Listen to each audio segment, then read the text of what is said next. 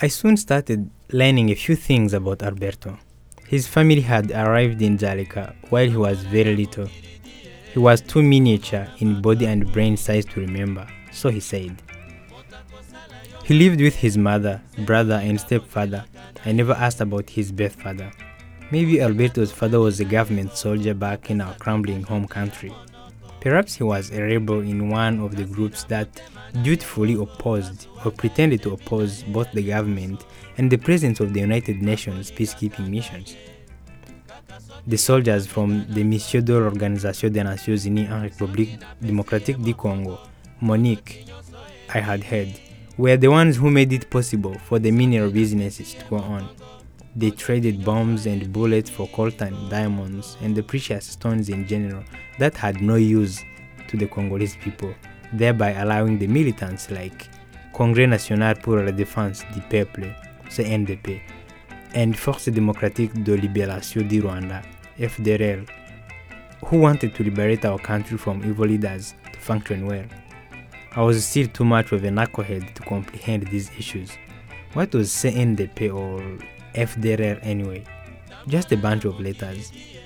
Maybe he had been banned in his house and never managed to escape the escalating malice of ethnic conflicts tied to the military and political crisis, excitedly watched by the whole world. I had all these theories but never dared to ask him.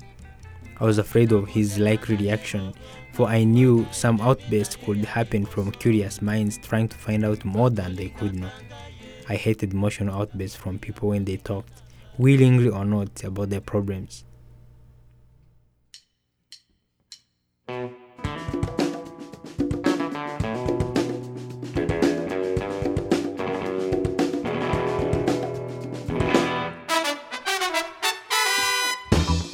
You're listening to Elimu, Knowledge in Kiswahili, your podcast dedicated at discussing past, present, and future social and political issues around the African continent.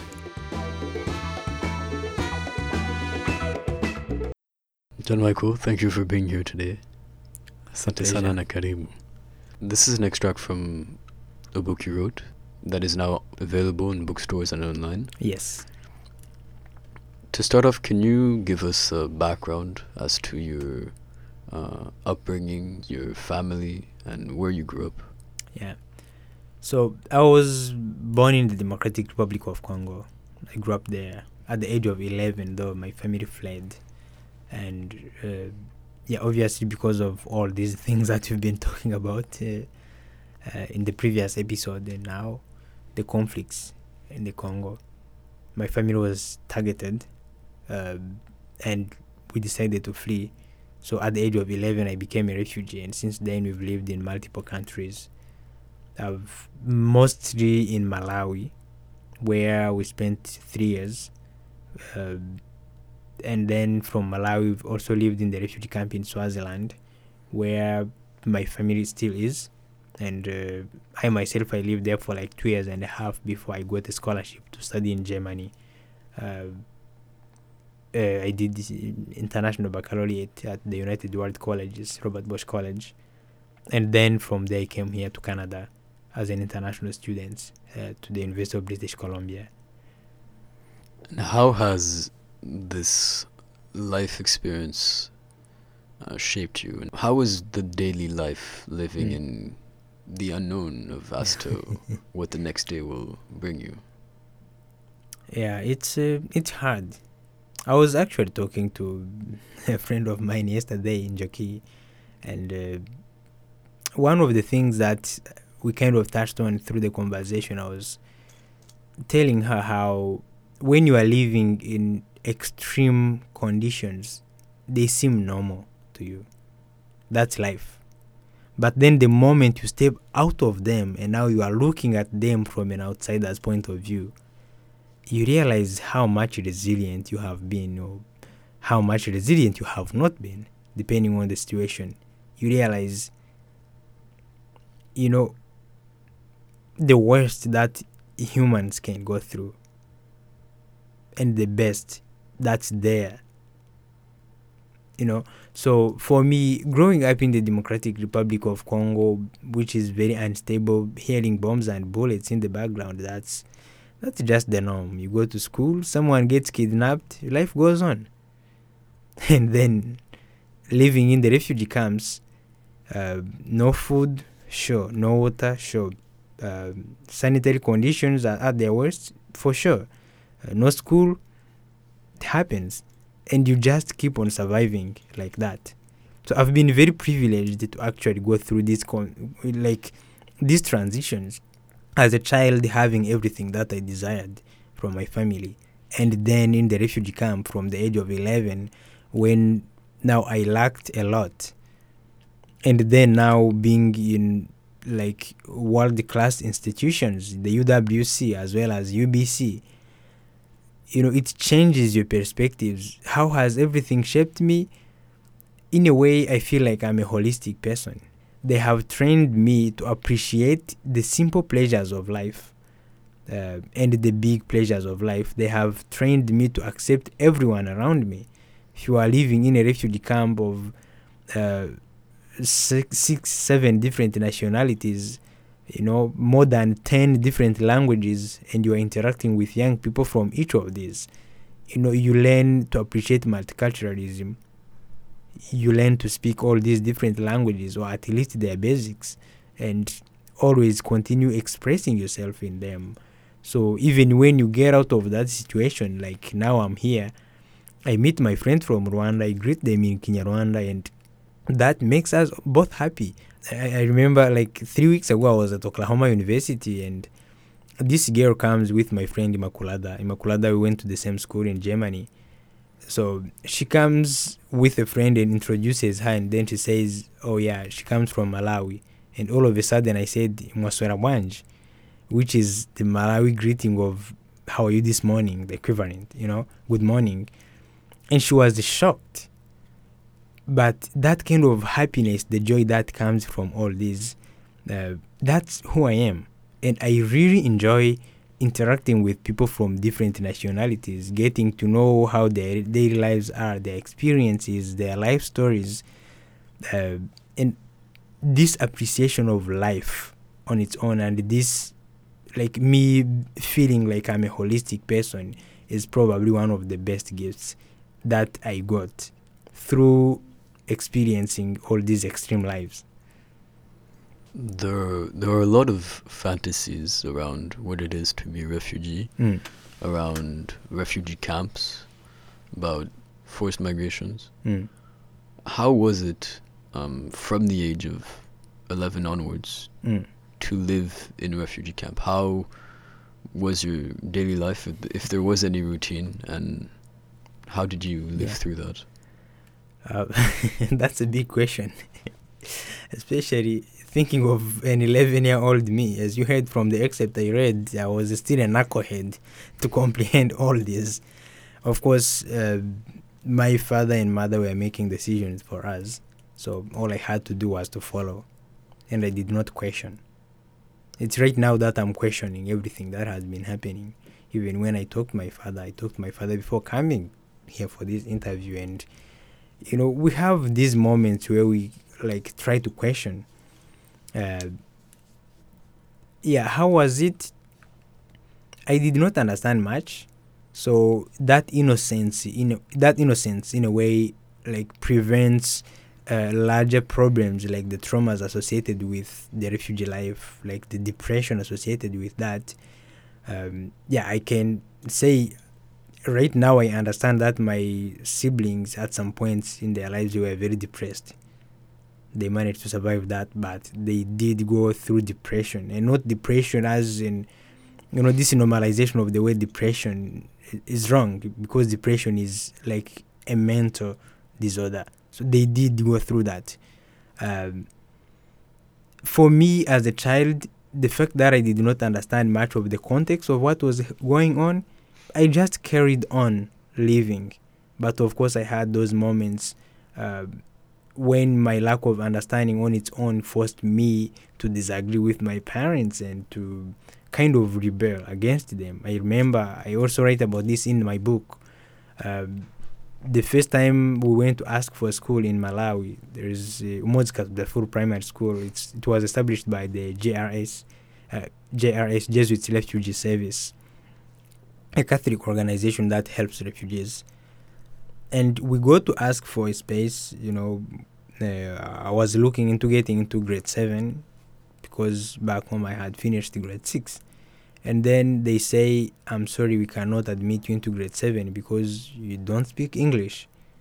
You know i'm coming from a french system going to an english system. Then they're like the transition we are afraid you can't make it. And they said they are going to put me either in grade 6 or grade 5 i looked at my father and i said no i cannot repeat grade 6 i cannot go back to grade 5 i cried. You know so i have all some of these moments when i had that existential crisis because there is this sudden change that i don't understand.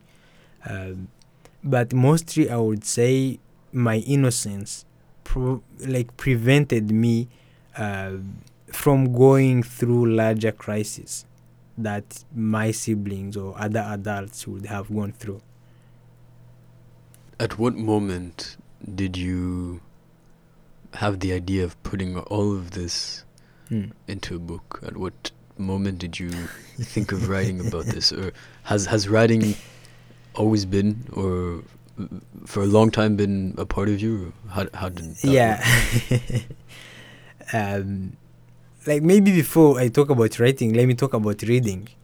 Because if i grew up speaking different languages swahili kinyabwisha french uh, and then you get into the refugee camp all of a sudden everything changes. You still have of course the local language. You speak with your family and people from the same nationality. But then english that influenced me in many ways uh, in the sense that i couldn't read properly. So my reading sucks until this moment. I'm very slow because I speak multiple languages. So it takes me time to conceptualize everything that I'm doing, to tune into the reading. And because of that, uh, I've always like wanted to read. Even in the refugee camp in Malawi, I spent some time, most of the time, in the library, the camp library, trying to see what I can get. If I'm not hustling for my family survival, selling groundnuts, for instance, that's one of the things that I express in the book. I would be in the library trying to see what I can get. And because of that frustration of not understanding like what I'm reading or else being very slow in my reading, I resorted to writing. So I would start uh, doing some simple poetry uh, and then uh, the the more vocabulary I learned in English, the more I wanted to utilize it in my own writing. So right now in my place, I have like a lot of booklets of me trying to write stuff. But I never imagined myself as an author until I actually held my very same book in my hands. Um, yeah, I'm a musician as well, so I play guitar and a little bit of piano, and I've always written songs as part of my writing. And actually, since God knows when, I have always imagined myself producing an album. And when I, ho- I held this uh, copy of my book in my hands uh, last May, it was the very first time it dawned to me I actually published a book before publishing an album, a music album. Uh, and that was very weird for me to comprehend. It was very surreal because I never thought of myself as a writer. Uh, but the whole idea of writing a book on its own was influenced by a meeting we had. I also talk about it in the author's note. A meeting we had in UWC Robert Bosch College uh, in September 2015 when like we were trying to brainstorm how best we can support the refugees coming into Freiburg. This is at the height of the Syrian crisis. And uh, more refugees are coming into Germany and different European countries, and there is this outcry, oh, refugees are not welcome. Others are like, no, we are all humans. We should use our humanity. And then at my school, uh, one of the students says, let's come together and describe like try to brainstorm to find a solution or to see how we can support. And i listened to all the things that they were saying their understanding of what it means to be a refugee.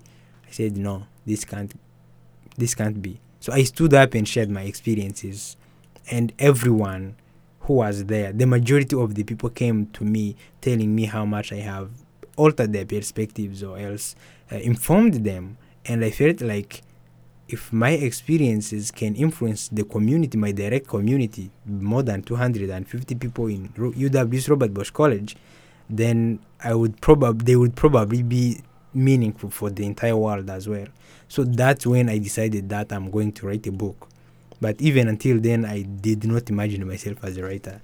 So this book is a product of all those different small booklets that I was writing back in the day and also a deeper reflection of myself and my life during my time in Germany. And how has the journey since you publishing that book been? Mm. You've been giving some talks, you've been traveling all around North America, you've been giving interviews. Mm. How have you lived through this period? Yeah, no, again, it's very surreal to know that, to to think that people are actually willing to hear what I have to say. Because you know, when you are a refugee, it's like the conception of refugees, particularly in the Western countries, is these random foreigners who have nothing to offer. Uh, you look at the current migration situation and discourse in migration, you know, it's Trump saying they are coming here to hurt us, they are terrorists and then it's some European bureaucrats saying they're coming to take away our jobs. You know, so the conceptualization of refugees is not people who have something to offer, humans who have dignity. So even me, when I'm speaking, I'm standing on a podium, like I'm invited. The University of Oklahoma pays for my trip, or Yale University in the United States pays for my trip to go there and speak. You know, for me it's like yeah we need to shift the mentality but this doesn't feel right you know? It's like there is a complete upside down turn of my identity and the way people receive my identity. There is a lot to learn from the resilience of refugees. There is a lot to learn from the sustainable living of refugees. There is a lot to learn from the multiculturalism we are living in a globalized world and everyone and everything is becoming much more closer than it used to be at any other point in history. And refugees are best examples of that. In the way we managed to be smuggled across the borders you know to to move from one country to another in order to have a life. Uh, th- there are all these important stories that should be talked about.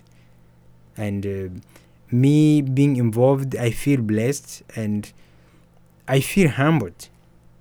I feel humbled that I could actually contribute to the general public's perspective of other humans. And honestly, I'm constantly looking for opportunities like this uh, to express myself, not because I feel like I'm an important person and I need to be heard, but because I feel like given my experiences, which are kind of unusual, there is a lot that I can learn from others and a lot that others can learn from me. Mm. And finally, how do you envision your future from now on? Do you see yourself continuing writing? Do you see yourself in music? What future do you see yourself going into? Yeah, in on my website jmcoffee.com uh, I like I present myself as an author, musician, and poet. Uh, but these are the things that I love to do. So these are my passions. I don't see them as a career. I don't see myself being another Margaret Atwood. No. Uh, I would love to live a simple life. Uh, I don't want. I don't want to like be caught in this self-reflective uh, individualistic uh, mentality which is more prevalent in western countries. Uh, and because of that i constantly think of what i would like to do as a career. Honestly i don't know. At the moment i'm doing international relations not because i want to get into any specific area but because i want to understand how the world works. And wherever that takes me whether it's the multilateral organizations, whether it's uh, the multilateral companies, hopefully, which are not screwing up my country and uh, other countries, you know, it will depend.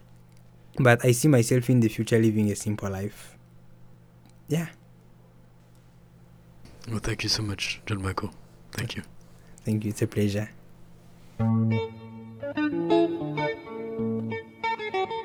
Olobaki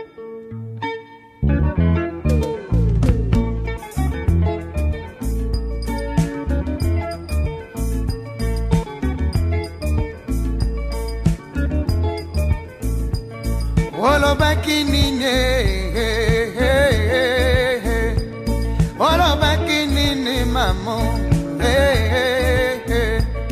olobaki nga nafundaka yo na mobali na yo olobaki nga nasalaka kisefe na libala na bino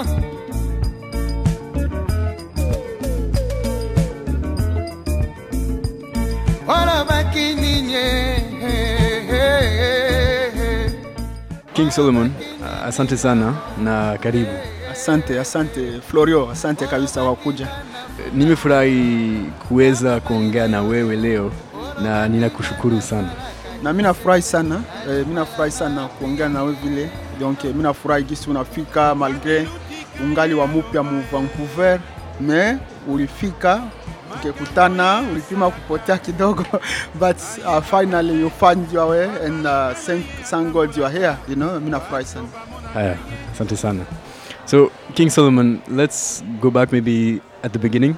Uh, can you give us a bit an insight on your background, where you grew up, where you live, where you did your education? Thank you so much. Um, my name is, as you, as you mentioned, King Solomon Kabagambe. I was born in Congo, in Ituri, and uh, I grew up in Uganda and this place, you know, in Canada, relatively almost. So I was born there in Congo, and I lived there until the age of 11. And uh, when the conflict became so intense, we had to flee to flee to Uganda, and that's why I lived up to the age of 18. And then I came to this country, and that's why I've this is where I've been living, and uh, from 2009, like since 2009 to this time. So uh, it was really bad when I was still young. My childhood was not, I would say, okay. You know, from the age of um, six, from 1997 up to this, you know, like up to when I left Congo, and in fact when I left Uganda, like things were not good. So from like 1997 all the way to 2002, there was a like intense conflict, not like co- consistent, but you know, time to time, a lot of conflict. But from like um, 1997 to 1999, then like we had a little bit of calm, but from there on, we had a lot of conflict in my home province. At the beginning, we had like rebellion, you know, Af- AFDL. That was like Kabila's rebellion, Kabila the father rebellion, overthrowing Mobutu. I was very young, I didn't know what was going on, you know, but after, you know, Mobutu's overthrow, we had a lot of rebellions that emerged afterwards, which means uh, a lot of forces that had united to fight Mobutu, I think turned against themselves. So they started fighting each other. You had like all the MLC, you know, um, Wamba dia Wamba, yes, Mbusa Nyamwisi, R- RDC, whatever, all those armed militias. And in my home province in particular, the conflict took a form of ethnic, ethnic violence, Hema and Lendu and uh, uh, one of those communities I, I, mean i come from one of those communities like i'm a hema guy and uh, you know like it was so bad because um, the, the way the conflict was being you know fought we became primary targets. And you know both sides it's, it's not like you know i'm a victim and we like both groups were fighting each other. But we had to flee to flee to uganda because you know things got worse uh, we, I, you know, it's time to time we had a lot of distractions. You know, a lot of we ran, we lost members of our family, got injured. You know, it was really bad. And when we fled to Uganda, I had to transition to another lifestyle. So that was like a refugee lifestyle. You know, we had to go to the refugee camp We lived there, and uh, we were welcomed by the, you know, like the camp officials. It's it's so hard to live in a refugee camp. It's like a country, you know, within a country. It's like uh, Vatican, eh? within Italy, a state within a state. So you have like all the boundaries, you know, of the camp, and within the camp you have like a sort of a government, which is headed by the camp commandant the who is like the president and then you have all the officials and you obviously you have like UN you know like uh, much high profile authorities coming from outside to the camp. But usually you you know like you are in that camp you are not supposed to do certain things in the camp but also outside the camp. You are not you are not a ugandan you know. We are in uganda so we are not ugandans. We are refugees within that camp. So we were not under the control of the ugandan government though we had police which were ugandan. And um, life was not good. Everything from school to the water we drank mm, the crops like nothing you know. For me um, I, I will tell you this like these classrooms that i went in in the refugee camp were extremely overcrowded some of the classrooms at least from like grade you know five onwards because that's where i started. Very overcrowded you know like one classroom more than 200 that's like a elementary school more than 200 kids it's teachers will hardly know you if you are not careful and if you don't work hard so the classes were you know overcrowded the facilities were not good some of the teachers were not well qualified and then we had the water the water that we used came from some you know dirty wells or rusty boreholes or something and the, the roads were muddy the, some of the camp officials were very corrupt. Things were not good. Unlike Congo, you know, which had like a lot of you know fighting. In Congo, we ran machetes and gun, but in Uganda, we had to suffer from poor, you know, hell, uh, service delivery. We didn't have nice service delivery. I'm not trying to be very ungrateful with, um, you know, like all the maybe the achievements or the the assistance we got from the camp you know it was much better than congo but it was not that good you will never equate that camp with this place for example. So you know it was not good but it was a good place in a way that you know i would say um, there, were, there was other opportunities like coming here. So that was i think the best opportunity one of the best opportunities that camp offered. Because it was you know some people live those who come here you know in abroad usually are bourgeois yeah, the bourgeoisie they come from rich class high uh, upper classes you know rich uh, like highly educated you know um, places in africa but that camp is a dirty camp it's a, like one of the most forgotten places you know very remote it's in the middle of nowhere but the, the international community like sort of instituted the opportunity for refugees, people who have almost no dream to come to this place. So that was one of the opportunities the camp offered.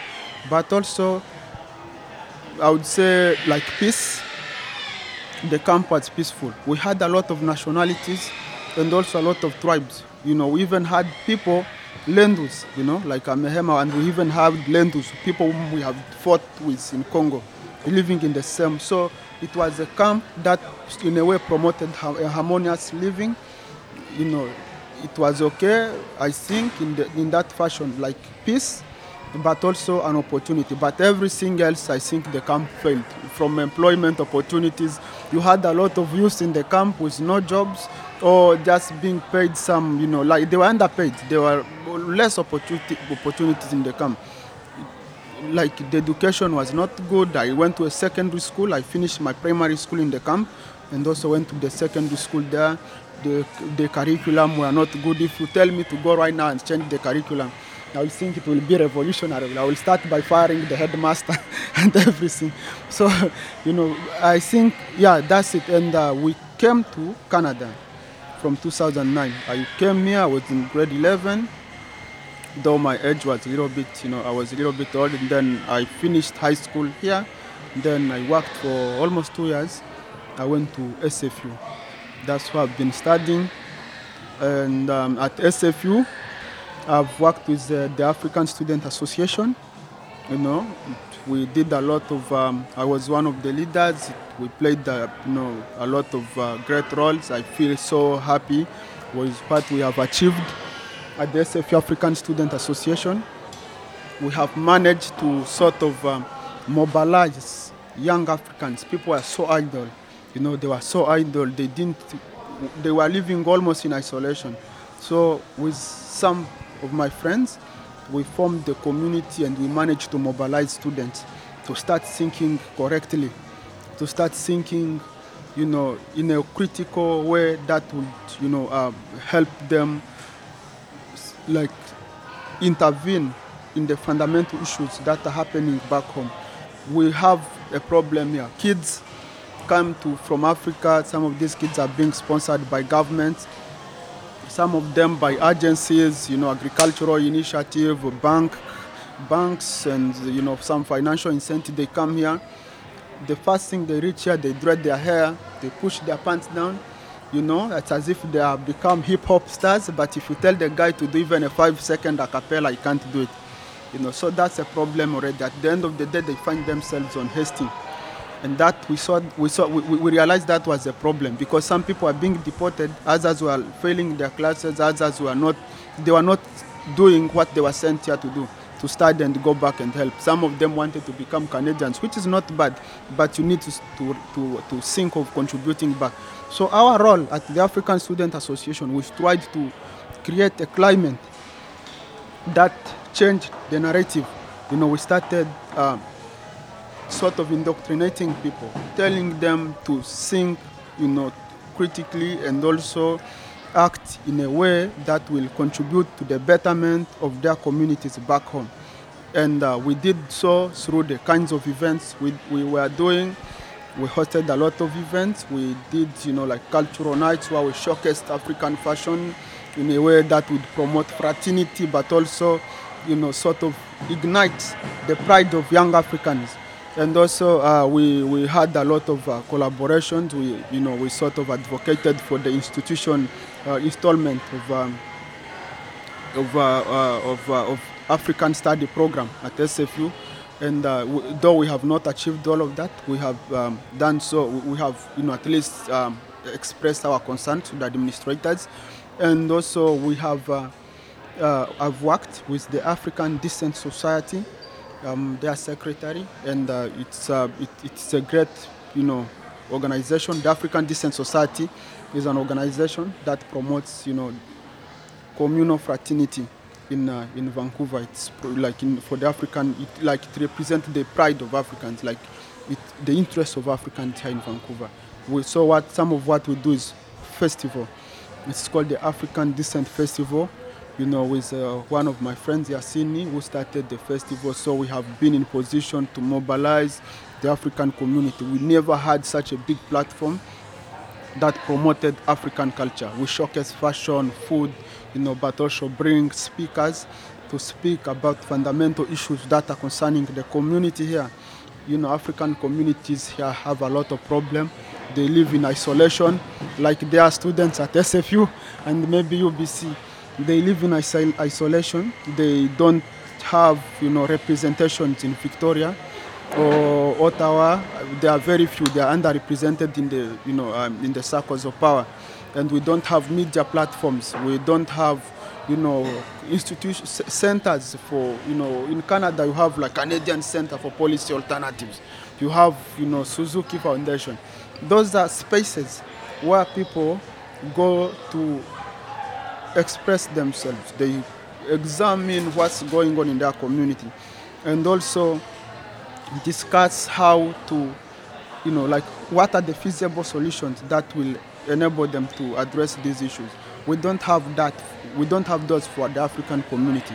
And we, we, we thought that we should use our festival, the African Descent Festival, as a way of sort of emulating the pride of African, bringing Africans who have been, I think, um, uh, excluded in the Canadian multicultural system, because in Canada, multiculturalism, in, as far as we are concerned, work if you have a big you know, community. If you are Chinese, you have Chinatown or Richmond. If you go in North Vancouver, there, there are Iranians, maybe other community. If you go in Kingsway, there are some Filipinos. We don't have African communities in Vancouver are so scattered. Are, we don't have like a concentration of our own. And we feel that way we don't contribute or we just you know like we, we don't have a um, we, we are not part of the multicultural system we don't have multiculturalism i think work in two ways you have to live in a in a big union there is a diversity within a union. Union is canada but within canada you have small pockets of diverse entities diverse entities. And uh, we don't have that for africans. We don't have like uh, you know neighborhoods. We don't have you know festivals. We don't have centers in universities. And those ones i think those spaces enables multiculturalism for some communities other than africans of course to flourish like the chinese or the japanese you know or the filipinos because they have their own festivals they they have their own conferences and we don't have that. So we felt that the african community in vancouver is uh, is a, is a, it has been it's a it's part of the, the, the externalities it's a spillover of multiculturalism when you have those kinds of small communities if you have you have five burkinabes two indonesians or you, i don't know two pakistanis what you do you have like a fusion festival. What the fusion you know like uh, if this is like uh, english right? They fuse which means they squeeze all of you together which means if you are you don't have a space you know a, a dominant space within the wider multiculturalism, you get fused, you get squeezed, you know, with other small people who have been uh, also who have been failed by multiculturalism to be part of these small entities, and you get you, you are part of the fusion. So we rejected that because African community is way big in this uh, in Vancouver. We are small, but we are scattered, but there are a lot of us. More importantly, Africa has played a huge role in Canada. Canada-Africa relation is big, but you know, for some strange reasons, I don't know, maybe for some colonial factors, we felt that Africans are not being represented the way it is. Like we, we have done a lot for this country. This is how I feel. Africans have done a lot for Canada, but we are not being given a proper place in the Canadian power you know, structures, in the Canadian multicultural environment. We, we don't get rep- that representation, or we don't get the recognition with it. If you look all the Can- make, a lot of Africans uh, uh, play role in Cana- like uh, how do you call um, sports industry like the a, a lot of Canadian athletes are of African ancestry. A lot of their musicians of African ancestry. You have a lot of you know people in the banks academia everything. You have a lot of you know Canada Africa as we even you know we're talking about this Canada has a lot of pres- eh, a, a, a big presence in Africa. There are multinational corporations operate. There is a lot of diplomatic relations between Canada and African countries. But if you come to Canada, Africans are not that. Name you if I tell you to name any major Canadian media platform that you know has a strong African presence, there is none. You can't find. There is no Canadian. There is no African stu- major African studies in uh, Canadian universities. We, we don't have African research. There are small, small centers. I had like in Carleton, Ottawa, the Carleton University, there is like an African program. But if you look at it, it's not that efficient. So we need something bigger. Those are mediocres. You know, what's happening is mediocrity. And, you know, for us, we are Pan-Africanists. We reject mediocrity because we believe mediocrity in our perspective is an element of continuous and it's an an element of neocolonialism. So with the festival, I know I've gone too far and I want to end. With the festival, we tried to boost the African presence, represent the, like Africa for you know in the Canadian structure. Try to you know raise the African flag here in the community and get our people from the isolation. We we ha- we are the group, one of the group with many problems, but we don't have mechanisms in place to address those problems. If you come around, you find some of the most poorest people in Vancouver Africans.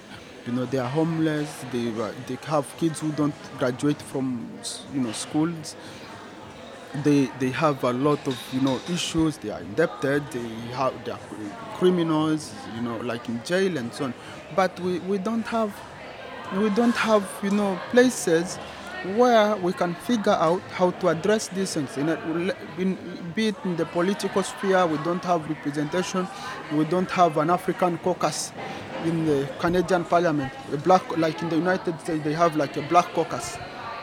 Black caucus. That's like a parliamentarian, you know, like the American Congress. It's a, it's a segment of the American Congress that constitutes Black American, you know, like African American. We don't have that here.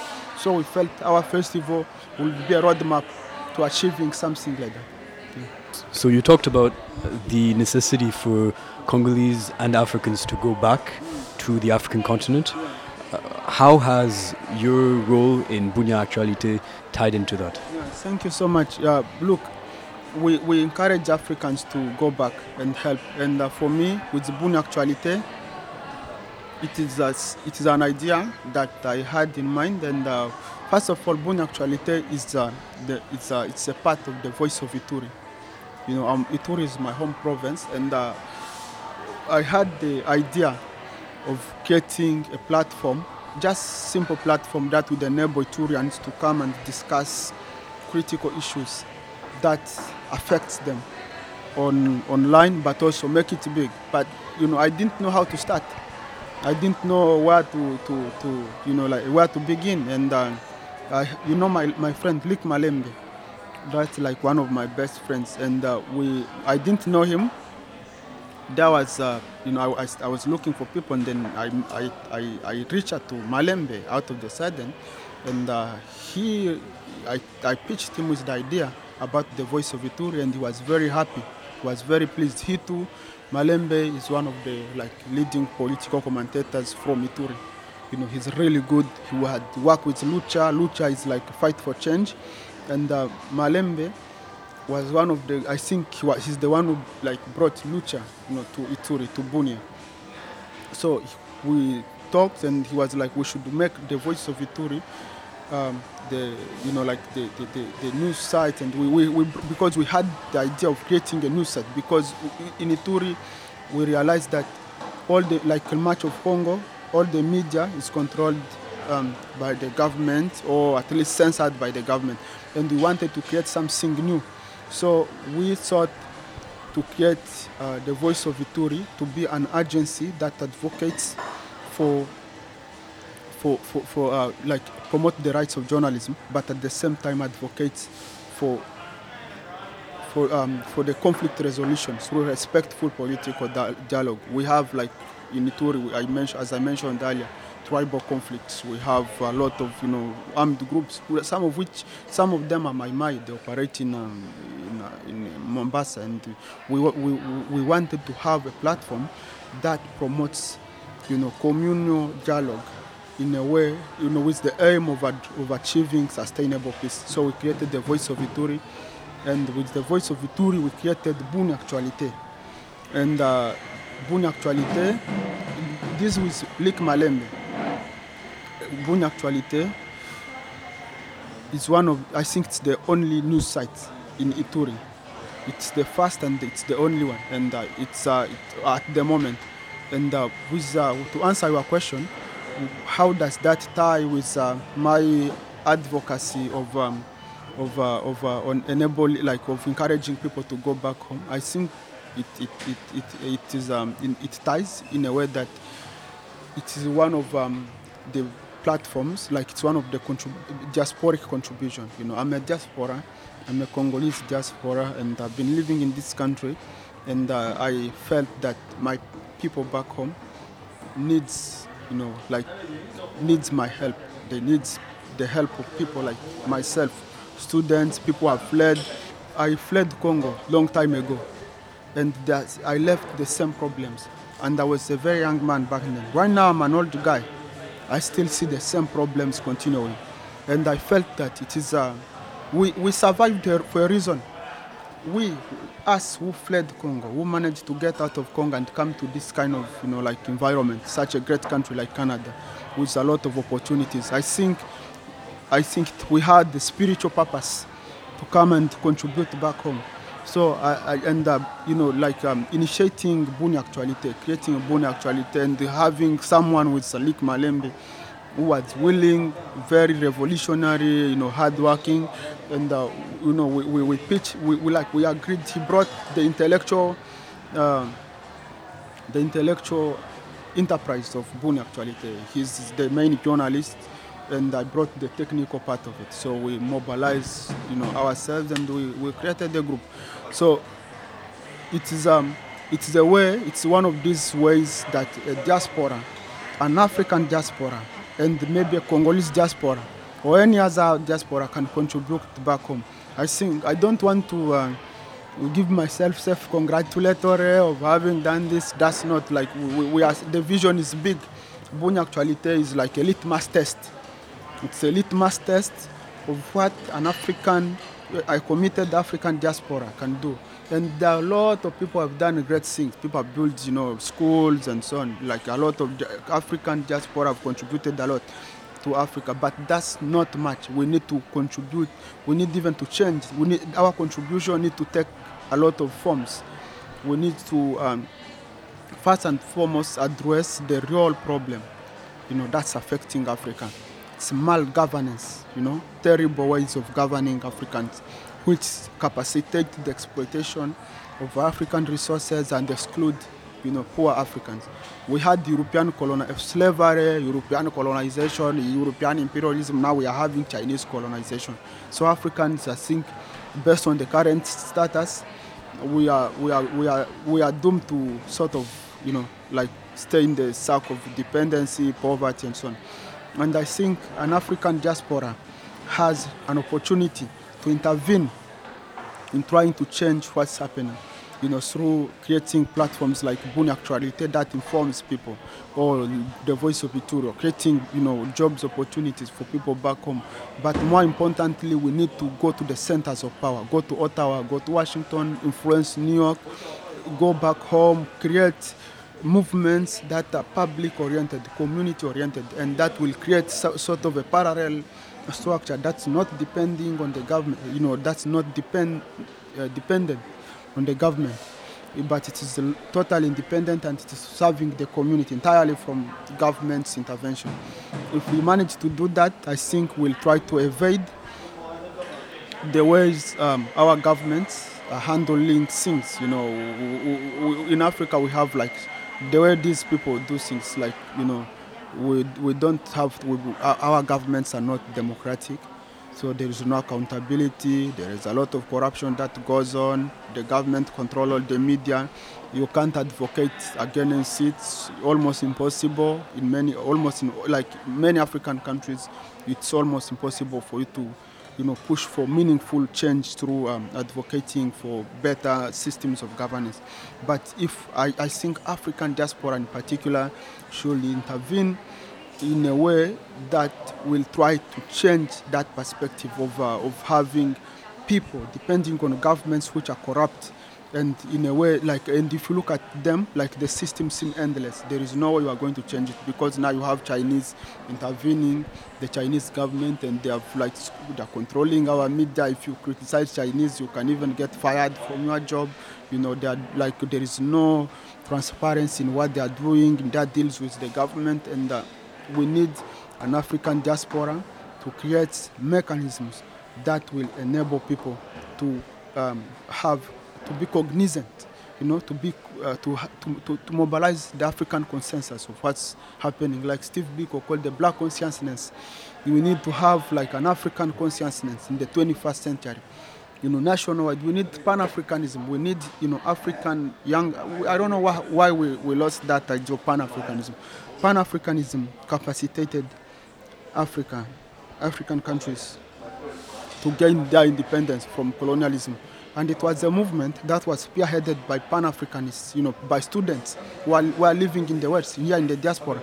And I feel there is a possibility of students today, if they stop dredging their hair, you know, in a way that's in a mediocre style, just cap- that capacitate them to, to be admired by some, you know, um, white girls here I think they, they, they should uh, they should they should form a movement and go back home, you know, like form a very strong movement. I would suggest we call it Pan Africanism in the age of modernization, you know, of globalization. Pan Africanism in the age of globalization, trying to integrate the idea of Pan Africa. You know, now Africa, unlike back then, we, we, we you know, like our, uh, I, don't know, like my grandpas at that time, yeah, during the 60s, those students who were advocating for the independence of Africa, where they didn't have internet they were doing things, you know, like they had a lot of hardship. They were fighting powerful forces, colonial army, very strong. They didn't have, they had poor armed, you know, like they didn't have arms, they, they didn't have internet, they didn't have platforms that we have today. I think for us, we are in a better position to try to advocate for a much better uh, Pan-Africanism, Pan-Africanism. So we can mobilize students here, you know, through the platforms that we have, have students in Africa create movements that will bring consciousness to the African public about the fundamental issues, including the exploitation of African resources and, how, and the impact that has had on the African public, and the, you know, and including how it has hindered development, you know, in Africa. We can mobilize such a movement, and students in here in this country, and even beyond across the Western world. We have even students in China where the exploitation is coming from right now. So to, to go back in Africa and try to change things from the ground by creating movements that will, like continent-wide movements, that will start discussing these issues at the structural level and find solutions.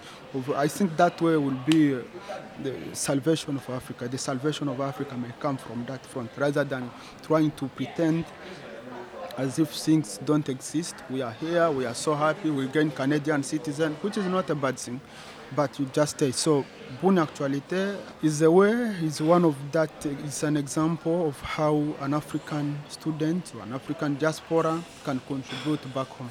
Yeah, I didn't have that kind of mentality. For me, it was like more about, you know, like I was so angry.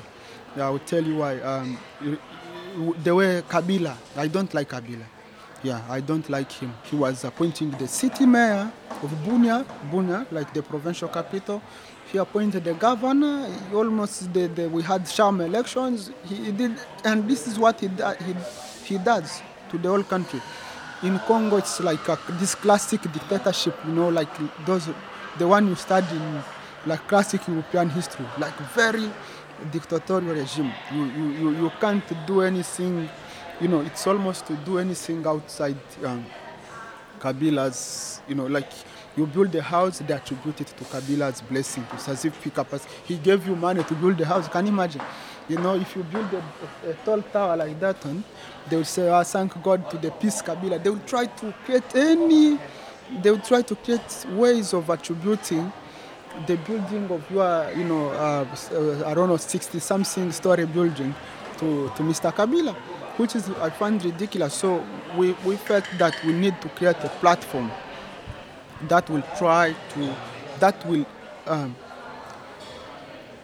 mobilize tourist public against what will, what's going. These people have big platforms, televisions and radios that keeps on lying. They, what defines Kabila government? They lie. I've never seen a movement of people lying like Mr. Kabila's government. They lie for. I mentioned the, the you know, like the attribution of everything that individuals do on their own things. You, you, you can buy, even if you buy a nice pant, they will say Kabila helped you to do so. So they lie like kids. So we, we thought that we should, in our home province, this is what, because that's where we, that's within our reach. That's what we can do. We should create a platform that will try to mobilize a counter movement, a counter like we, we, first of all, if, if you, you know you, you went to Bunia Actualité, it's a journalistic platform. We don't we, we tried to have to, we are trying to promote through journalism, through internet, and we, we report these things. You know, if in Kabila or you know the opposition, it's a neutral platform. But we wanted to promote the truth, the truth, kusema ukweli, kusema haki you know, we wanted to promote the truth because we, we, we, thought that these people are being misled. You know, they are, they are being led astray. You don't, you don't build a society on, on lies. you don't just say this Kabila did it, this Kabila did it. Which impression are you trying to give? How does that add to the public understanding?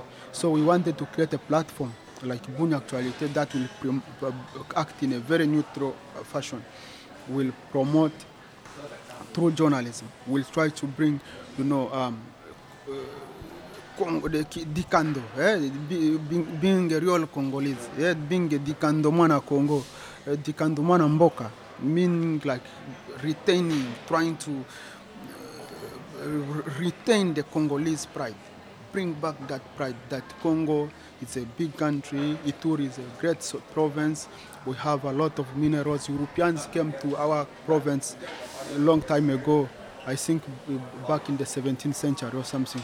And they found people were using golds, uh, gold in a, in a, back in, a, in, in, a, in Mongbwalu. They were, those people, uh, Balese, they were wearing golds with, uh, as, as, uh, as um, how do you say, necklaces or something. They were, they were wearing gold. So it's a rich province. Congo is a great country in terms of cultural and political history of Africa. Congolese music is the the the the, the, the it's um I don't know how I can even put it. It's like almost the the the the core. It is the core part of the African music. It's uh, it's where it is the inspirational ground. It is a it's the beacon of African music. If you, you, you kill Congo, you have killed the whole of Africa. Congo, it's at the center. It's the fulcrum. Congo is like the, you know, I don't know. It's the major African country with a lot of history. The Bantu-speaking people dominate everything. You know, in Congo, it's like Congo. Congo is Africa. You can't have a stable Africa without Congo. People don't understand that. So, we wanted to start with Bunia Actualité, but as I mentioned, the vision is big, and thank God we are not alone. There are many other Congolese people across the country. You know, uh, you know, like we have a lot of now. We, you know, though we, we are not there but we have a lot of news um, news sites, but also other places. We have a lot of advocacy groups like Lucha who are trying also to promote the truth, who are trying to advocate against the lies that Mr. Kabila is promoting. So yeah, Bunia Actualité, we did it purposely because first of all to promote uh, better journalism in our province, you know, from uh, contrary to what the government was feeding people with, but also, you know, as a way of trying to contribute back home, you know, try, you know, like I'm a diaspora and, um, you know, like things are happening in a terrible environment. I feel for these people. I was part of them, and it's cause. It's my parents, like maybe my my sisters, my aunties, you know, my countrymen, my my community is suffering. So these are Congolese. They are, they are people like me, and I need to, you know, it's um, I wanted to help. So that's why, with the help of Lick Malembe, of course, we are able to put Bunia Actualité in place. Yeah. You talked about uh, bad governance, uh, Kabila and his government. government and monopoly over power. After weeks of debates and campaigning, what have your thoughts been on the electoral process? Écoutez, l'avenir du Congo, eh, it's, it's hard to, to, to spot right now based on the current climate. It, I don't see the future of Congo that I had hoped, let's say, um, four months ago. I, four months ago, like I, I pictured, I imagined a different Congo.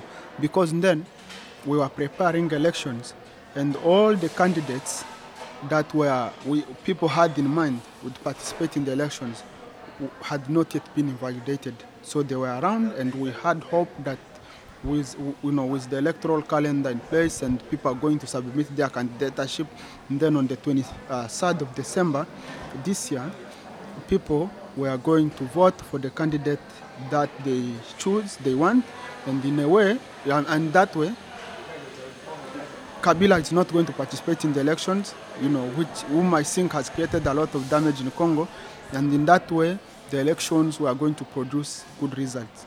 But guess what happened? Few months ago, again, it, I think over a month ago, Ramazani Shadary is a very incompetent guy. He's not a, he's a very terrible guy. He's not a good leader. He's under European sanctions. He has done a lot of damage. Has, pro- including incitement of violence, promoting violence. is under EU sanctions. So you had an entire valid institution like the European Union sanctioning, you know, imposing um, sanction on this person. So, and uh, Mr. Kabila, is uh, choosing him as a successor. You had people like Bemba, whom I don't support, of course, because of his, you know, um, involvement in crimes and so on. Also being invalidated uh, from participating in the election. Moise Katumbi, I think he's a better guy, though I don't have any person I support in Congo. So he too was invalidated. So in a way, right now, though Kabila himself is not going to participate in the elections, you know, like as a, a candidate, but the guy he has chosen is his close ally. Some people say he's his family friend, he's like a relative. So you are going to see another Kabili. Kabili is like um, Congolese term that descri- to describe um, the kind of political climate that Mr. Kabila has created in Congo. So we are going to have Kabili, the continuation of Kabili, Kabilism, which means violence Congo, Congo with corruption, poor infrastructure, you know, dead intellectualism. All the centers of intellectualism in Congo are dead. Education, health, everything. No, no research, nothing. You know, these things barely happen. Almost nothing. It's fair to say they don't exist. We don't, in this country, for example, have uh, universities being funded by entities, government or you know corporations to do research on particular issues, climate change, or you know about some any anything. But in Congo we don't have that. We don't have research, for instance, on uh, uh, uh, the decrease in um, commercial navigation on River Congo along Ilebo, for instance. We don't have that. And uh, we are going to s- have Kabila continuing. The system in place will continue. So I don't, uh, to answer your question, I'm very hopeless about the outcomes of the elections because the, uh, uh, the current picture articulate that Kabila will retain power because his uh, relative Ramazani Shadary, who is set to win, it's not even a prophecy. It is a, it is a, it is an obvious prediction. Very obvious that Kabila will retain power because he has machine à voter, which some Congolese have actually termed the machine à tricher, yeah, with the cheating machine, the voting machine, which is deployed almost to cheat because international community discouraged the Congolese government from using the machine. They refused, refused, like resisted. So, you know, the machine can be hacked. You know, you can put some votes there, and there are some like percent. You can put your percentage, and uh, you know, when you vote, things will just go. So, and and also it can have technical issue. It can experience technical issues. So the machine was, and you don't have inter- we don't we are not going to have international observers. Look, in a corrupt country like Congo, if you host elections without outside intervention, expect the dominant party to win, which is Mr. Kabila, because they, they appointed the electoral commissioner. They have not shown any form of transparency that would assure people that these elections are free and fair. He has appointed his relative. He delayed the elections after two. That violated the constitution. He brought the voting machine without an electoral law. So, the, you know, I'm, I'm very hopeless about what, uh, what will happen in the election. I think they are going to retain power and they are going to keep the system in place. For them, it's about themselves. You know, it is about. Uh, it is. A, I don't know. These people have lost, and I'm sorry to say this, that as if they have lost their mind. You know, as if they are not in a, their normal state. They have done a lot of damage. If it was in a normal country like this one, they would have resigned maybe months ago, even years ago. But for them, they refused they are now trying to retain power regardless of all the damage they have done to the country. So uh, I, I'm very hopeless, and uh, I just hope, I hope in uh, creating movements like Bunia Actualité, community-oriented movement, public-managed movements that will try to create a counter climate to what the government has instituted nationally. So that, that, that's why you just need public mobilization. There is one Congolese activist who was actually killed by Kabila recently. Uh, his name is Rossy Mukendi, who said, Le peuple gagne toujours. Hmm? Le peuple gagne toujours. People always win. People always win. So I believe, you know, regardless of all the circumstances, people, Congolese people will one day win the, against the, the regime. King Solomon, thank you so much. Merci beaucoup. Matondo mengi na asante sana. Merci beaucoup eh, Florio, eh, asante sana, mimi nafurahi sana kwa kufika and um, hopefully let's stay in touch. Asante. John Michael Kofi, Luke Malembe, Gary's Kowene, and King Solomon, thank you all so much for your participation in forging Elimu Podcast's series, Congo. It took shape and became a reality thanks to you. Many thanks to Diana Bedoué, Manon Matisse, Marie-Reine Mukazaire, and Leila Racine for the translated versions of the episodes. Over the course of our four episodes, we covered some of the historical basis to contemporary instabilities in the Democratic Republic of Congo, civil and political resistance, solution journalism covering the daily lives of people with extraordinary stories, and finally, exile. Don't forget to follow Elimu Podcast on Castbox and Facebook so you can stay updated on our new content. And as you know, you can send out your own recommendations and pitch an episode by sending an email to elimupodcast at gmail.com or by contacting us via Messenger. And we will make sure to work on it together.